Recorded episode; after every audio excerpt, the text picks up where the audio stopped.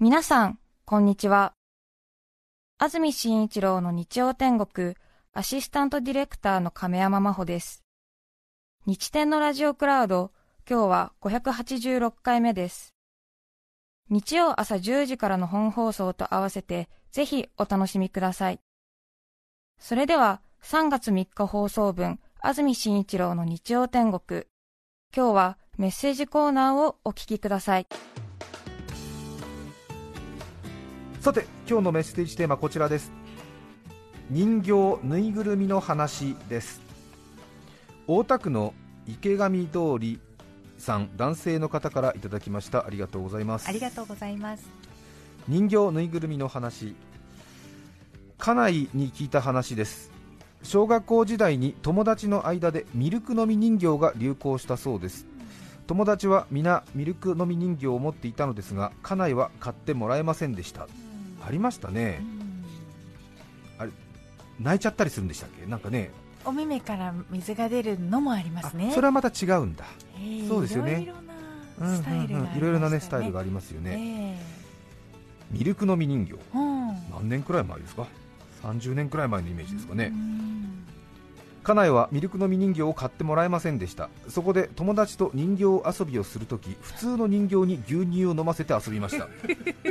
23日経つと人形に異変が現れ人形の口の周りにヒゲが生えてきたというのです。はどういうことかというと口の周りについた牛乳がカビを発生させたそうです。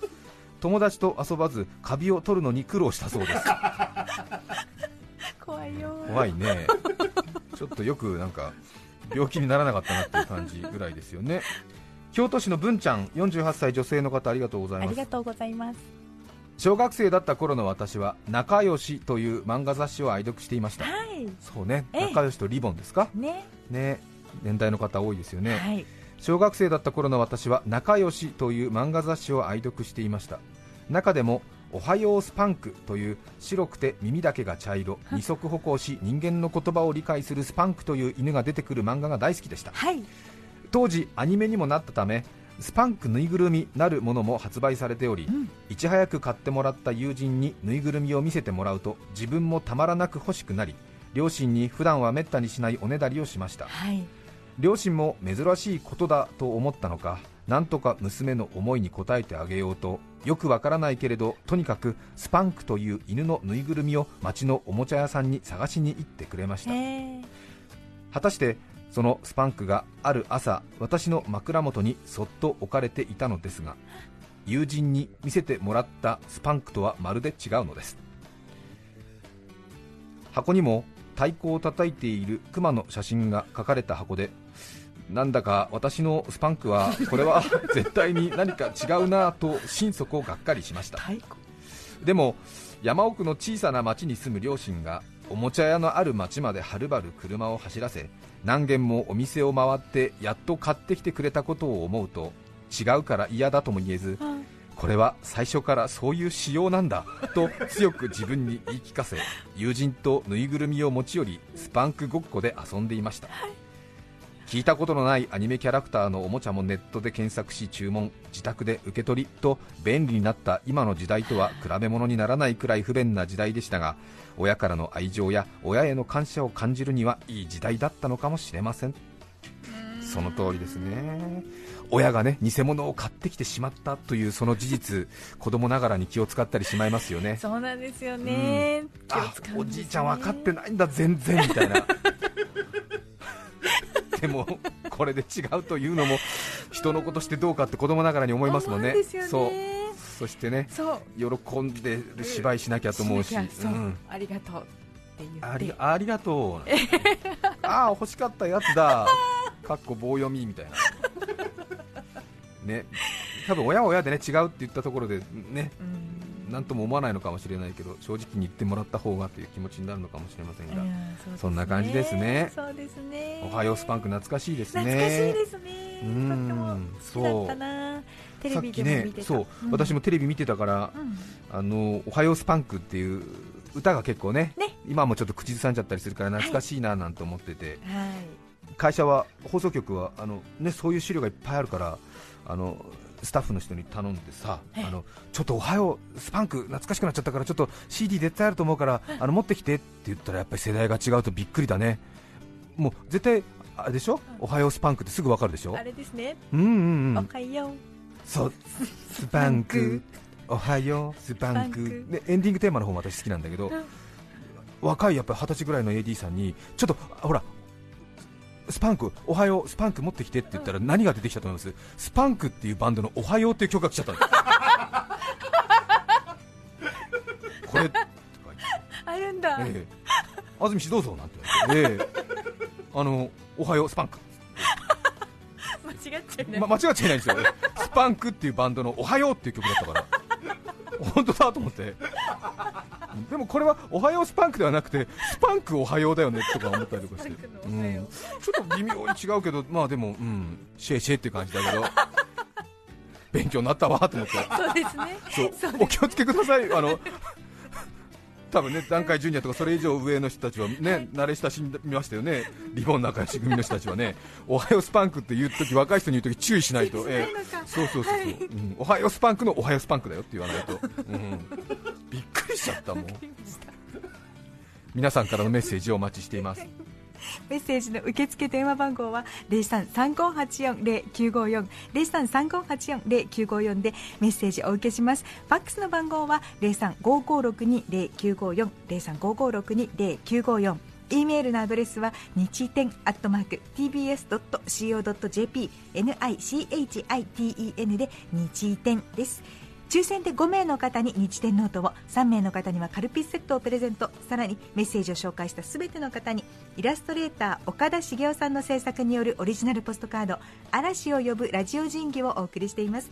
今日のテーマは人形ぬいぐるみの話。皆さんからのメッセージお待ちしています。それでは今日の1曲目です。井上のぞみさんおはようスパンク。れからひな祭りなのでひな祭りのお便りも来ていますね、緑市の文丹さん女性の方ありがとうございます。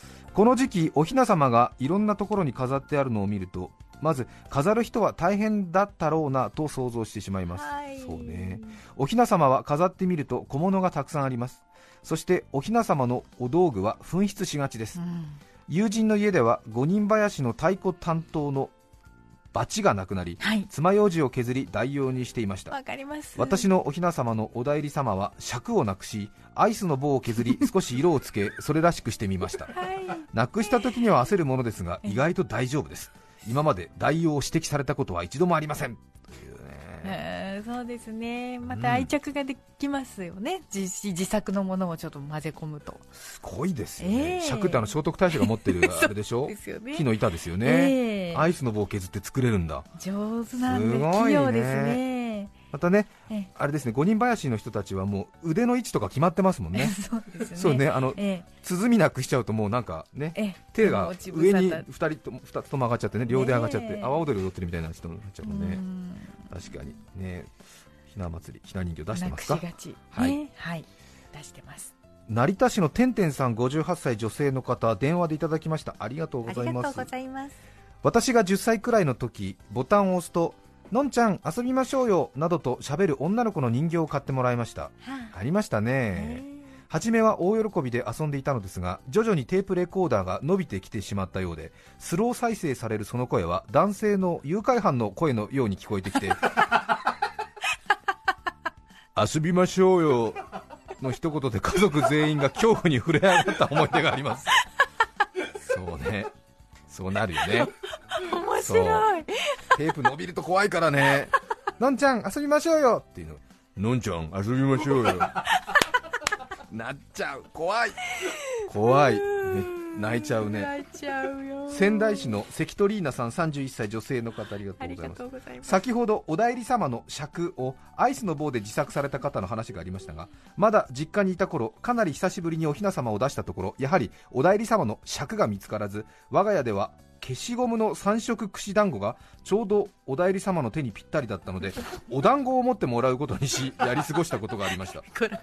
真面目なお顔でお着物を着たお代理様がお団子を持っている姿はなんともシュールで家族みんなで笑った記憶があります。いいですね。すごいね。自由ですね。自由ね、えお釈ね。そうですよね。うん。この間私あの北海道東北地方の方言で一位の木を温子の木って言ってしまいましたけど、ええ。あの尺は一位から作ってるみたいですね。あそれで位の高い小1位とか言いますもんね。あで1位の位の人が持つ尺をあの木から作ってるっていうんでえ1位って名前になったっていうことみたいでしそうたねなんですね。勉強になりました。本当です。ね。ええ。墨田区の鈴田さん26歳女性の方私の父は人見知りであまりよく喋る方ではないのですがぬいぐるみを手にするとそれはもう生き生きと動かし気持ちを表現し 私たち子供を楽しませてくれます。え母はそんなタイプではないのでそんな様子をよく遠くから見て見てはいけないものを見ているかのような複雑な表情で見ています。そんな母は結婚の挨拶で初めて父の実家を訪れた際はい。緊張しながら義理の実家の父親の扉を開けると襖からひょこっと顔を覗かせるパンダのぬいぐるみがあったそうです。いぶかしがあって子供でもいるのかなと思っているとありゃ可愛い子ちゃんが来たなと喋ったというのです。はい。パンダの声の主は義理の父で 母はとっさにやばい家に嫁ぐことになると思ったそうです。そのぬいぐるみコミュニケーションの血は孫の私にしっかりと受け継がれええ。26歳になった今もよく友人にぬいぐるみ越しで話しかけドン引きされていますなんかあるのかもしれない。な。んかそういうねあの擬人的にぬいぐるみを返して喋るっていうなんかそういう自己解放の遺伝子があるのかもしれない。複雑な社会だね、これね、遠藤先生にもうちょっと話を聞くべきだったね、どうなんですか？なんて、ね、これはどうなんですか、進ね。化を遂げてうる、ん。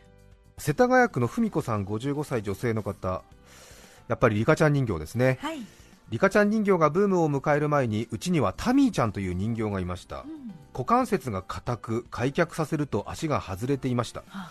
母か祖母に痛々しいタミーちゃんを見せ事情を伝え直してほしいと訴えました。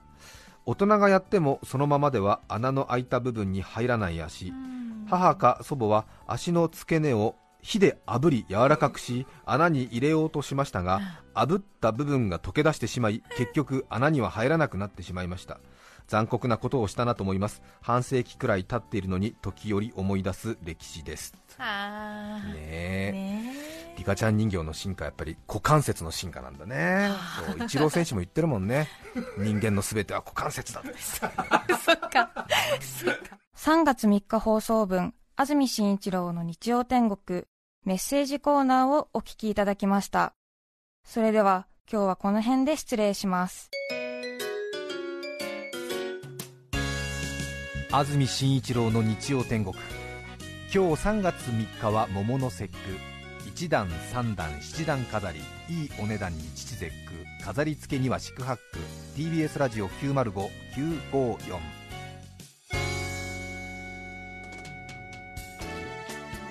さて、来週3月10日のメッセージテーマは、最近びっくりしたこと。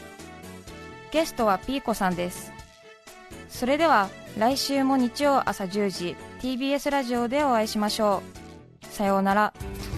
安住紳一郎の TBS ラジオクラウドこれはあくまで試供品皆まで語れぬラジオクラウドぜひ本放送を聞きなされ954905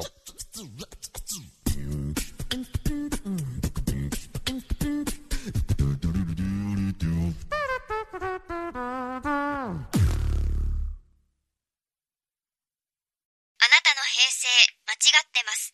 平成のすべてを目撃したと自称する町浦ピンクが真相を激白。僕もモーニング娘。のメンバーとしてデビューする予定やったんですよ。TBS ポッドキャスト「虚子平成」毎週金曜日更新